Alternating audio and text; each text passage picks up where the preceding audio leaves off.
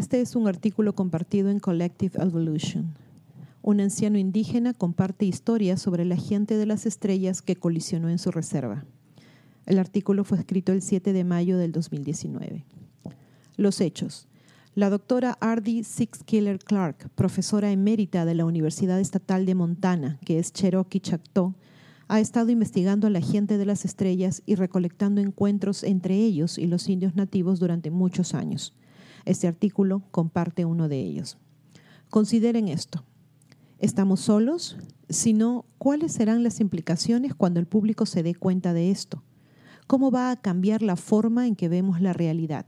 Ciencias, tecnología, historia. Recientemente me encontré con el trabajo de la doctora R.D. Six Killer Clark, quien aporta al campo de la ufología títulos en historia, inglés, psicología y liderazgo educativo, y una formación como docente, profesora universitaria, administradora de colegios secundarios y universitarios, terapeuta licenciada y psicóloga e investigadora de ciencias sociales. Es profesora emérita de la Universidad Estatal de Montana y ex directora del Centro de Educación Bilingüe Multicultural. La doctora Clark, que es Cherokee Chactaw, ha trabajado con indígenas durante la mayor parte de su carrera y tiene algunas historias increíbles que contar. Aquí hay una gran cita al comienzo de su libro Encounters with Star People, Untold Stories of American Indians, o Encuentros con la gente de las estrellas, historias no contadas de los indios americanos. Supe por primera vez de la gente de las estrellas cuando mi abuela me contó las antiguas leyendas de mi gente. La realidad de mi infancia incluía narraciones que rastreaban los orígenes de los pueblos indígenas de las Américas hasta las Pléyades, historias de pequeñas personas que intervinieron en la vida de las personas y leyendas sobre el don mágico del ADN de la gente de las estrellas que fluía en las venas de las tribus indígenas de la Tierra. Acepté estas historias de los visitantes celestiales que vivían entre los indios como parte de mi herencia. En su libro, ella comparte muchas historias y una de ellas proviene de un caballero llamado Harrison. Ella escribe, Ubicadas en los estados de Dakota del Norte y del Sur, Wyoming, Idaho y Montana, las tribus indias de las llanuras del norte tienen muchos informes sobre los ovnis. La historia de este capítulo es contada por un anciano muy respetado de una tribu de las llanuras del norte. Su encuentro es anterior al accidente de Roswell. Para el momento de grabar esta historia, Harrison ha fallecido, pero el tiempo que pasé con ellos a lo largo de los años cambió mi vida. Harrison contó una historia de cómo su abuelo lo llevó en una nave espacial en el verano de 1945 Dijo que tenía 12 años en ese momento y explicó cómo el cuerpo de ingenieros del ejército llegó a la reserva alrededor del verano de 1947 para inspeccionar el río y área circundante para la represa. Entonces, originalmente no había represa. Los militares confiscaron la tierra y a cambio le dieron al abuelo de Harrison un pedazo de tierra sin valor al otro lado de esa colina. Pasé todos los veranos en su casa desde que tenía seis años. Mamá y papá trabajaban para la tribu y no me querían dejar solo en casa durante los veranos. Así que cada mes de mayo empacaba dos bolsas de papel, una con una muda de ropa y la otra con libros, canicas y mi pistola de juguete. Mis padres me dejaban a vivir con mi abue desde junio hasta fines de agosto. Me encantaban mis veranos ahí, incluso el aislamiento. Yo era el único niño en millas. Monté caballos, pastoreé ganado, ayudé con los quehaceres, lo que sea que pudiera hacer. Y a medida que crecía eran tareas más grandes y más responsabilidades. No había televisión ni videos como los niños tienen hoy. Por la noche, mi abue me entretenía con los antiguos mitos y leyendas de nuestra gente. La relación de Clark con Harrison creció con los años y los dos se conocieron cuando el Distrito Escolar de Harrison solicitó la ayuda de Clark para solicitar una subvención federal. Harrison era su contacto y era responsable de acompañarla por la reserva.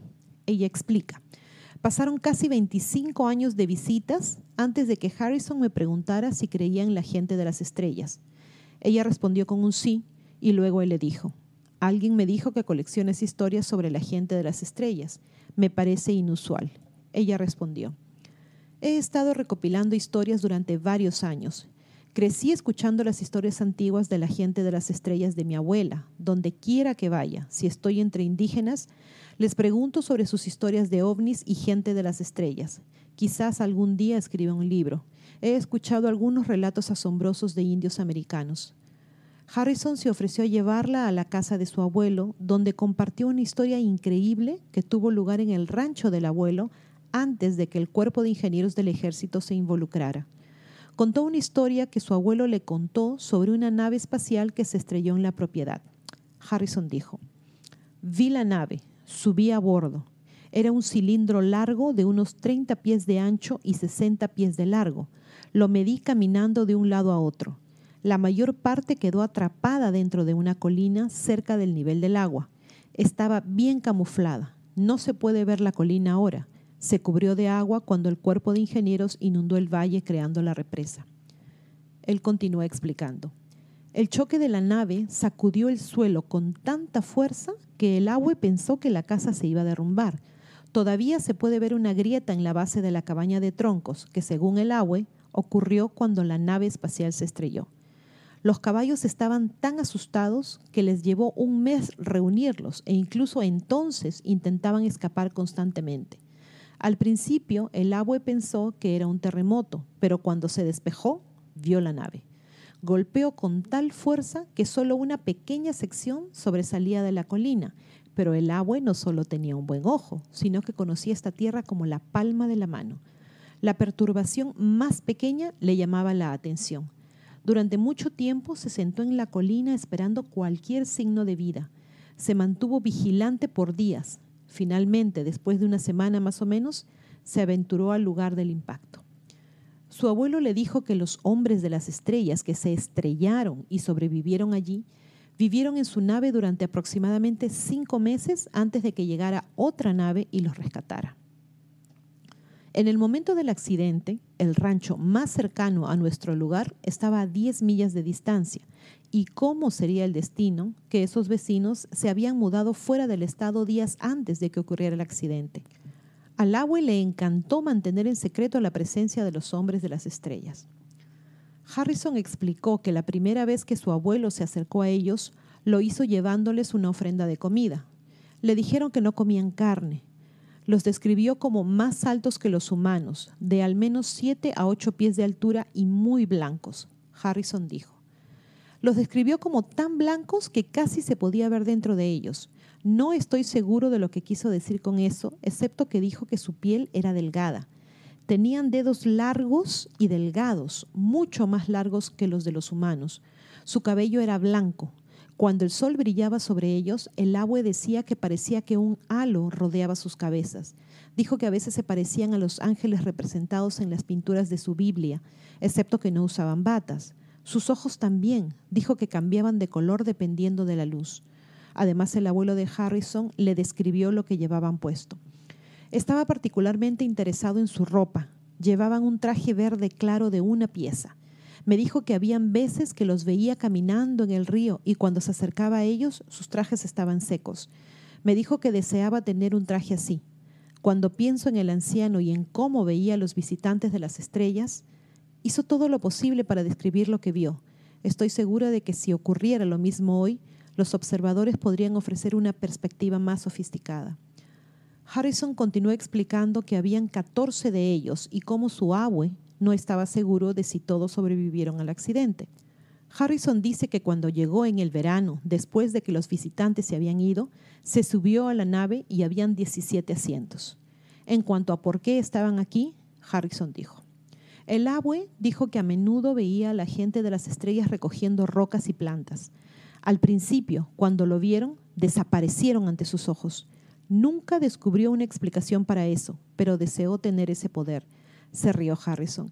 El abuelo pensó que esa era una característica definitiva, simplemente desaparecer en el aire cuando quisieras. No puedo imaginar cómo planeaba usarlo. Con el paso del tiempo, el abue dijo que los hombres de las estrellas se dieron cuenta de que no quería hacerles daño y dejaron de desaparecer cuando se acercaba.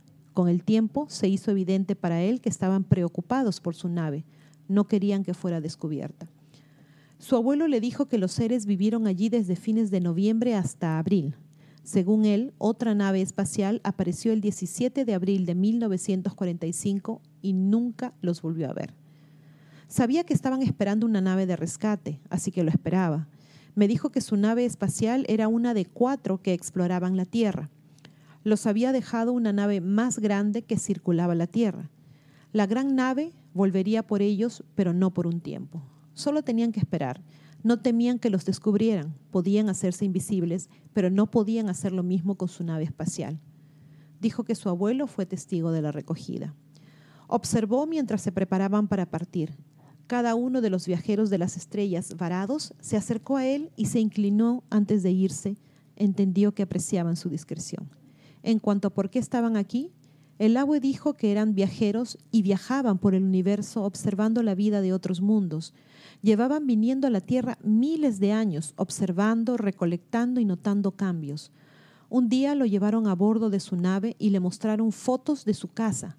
Tal como lo describió, sospecho que era una especie de televisor o computadora, pero en los días de mi abuelo no existían tal, tal cosa, por lo que quedó cautivado por lo que llamó una máquina de imágenes habló sobre imágenes intermitentes que mostraban un lugar diferente a la Tierra. Le recordaba los Badlands o terrenos secos con mínima vegetación, pero sin vegetación. Sus casas estaban bajo tierra. Él les preguntó si eso era el cielo y le dijeron que no tenían un lugar como el cielo. Estaba fascinado por la máquina de imágenes y volvió varias veces para verlas.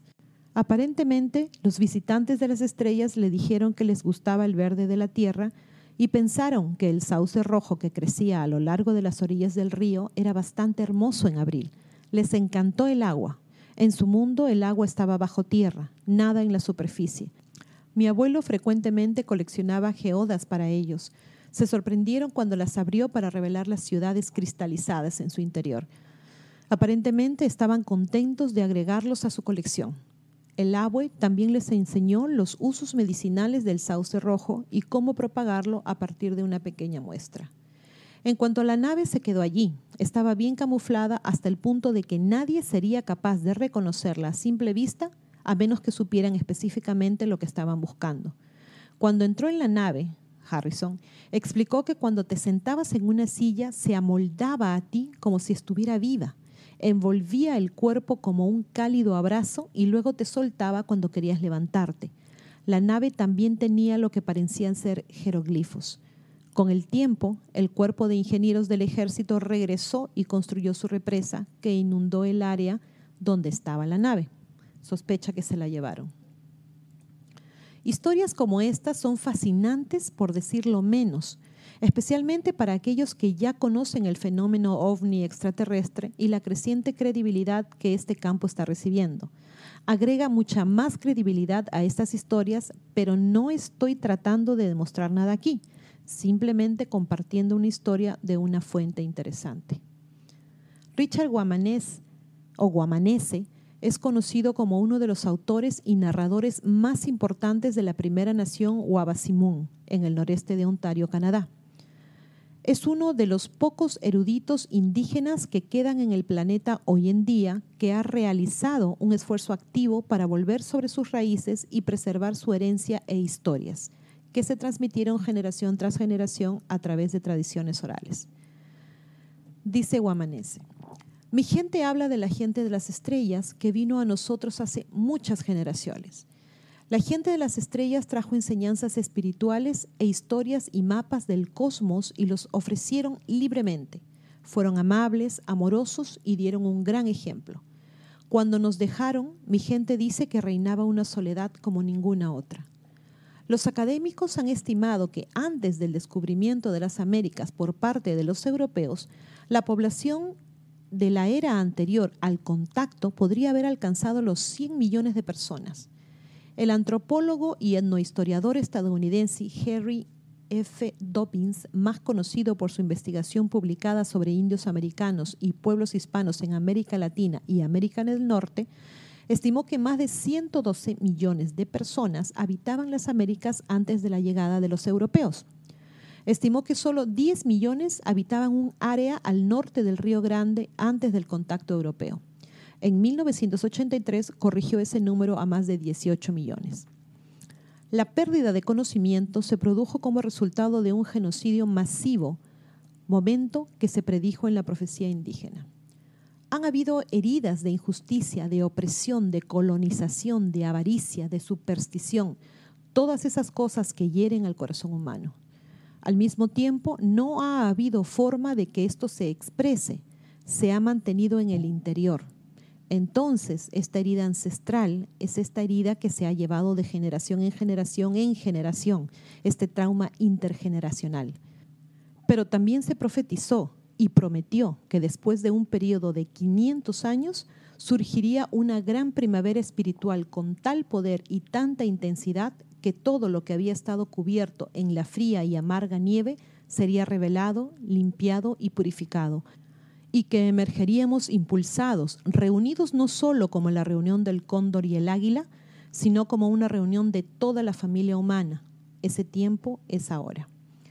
Estamos viviendo en un momento especial, un tiempo de despertar en masa a varias verdades sobre nuestro planeta, así como la naturaleza de la realidad. Una de esas verdades es el hecho de que no estamos solos y que nunca hemos estado solos.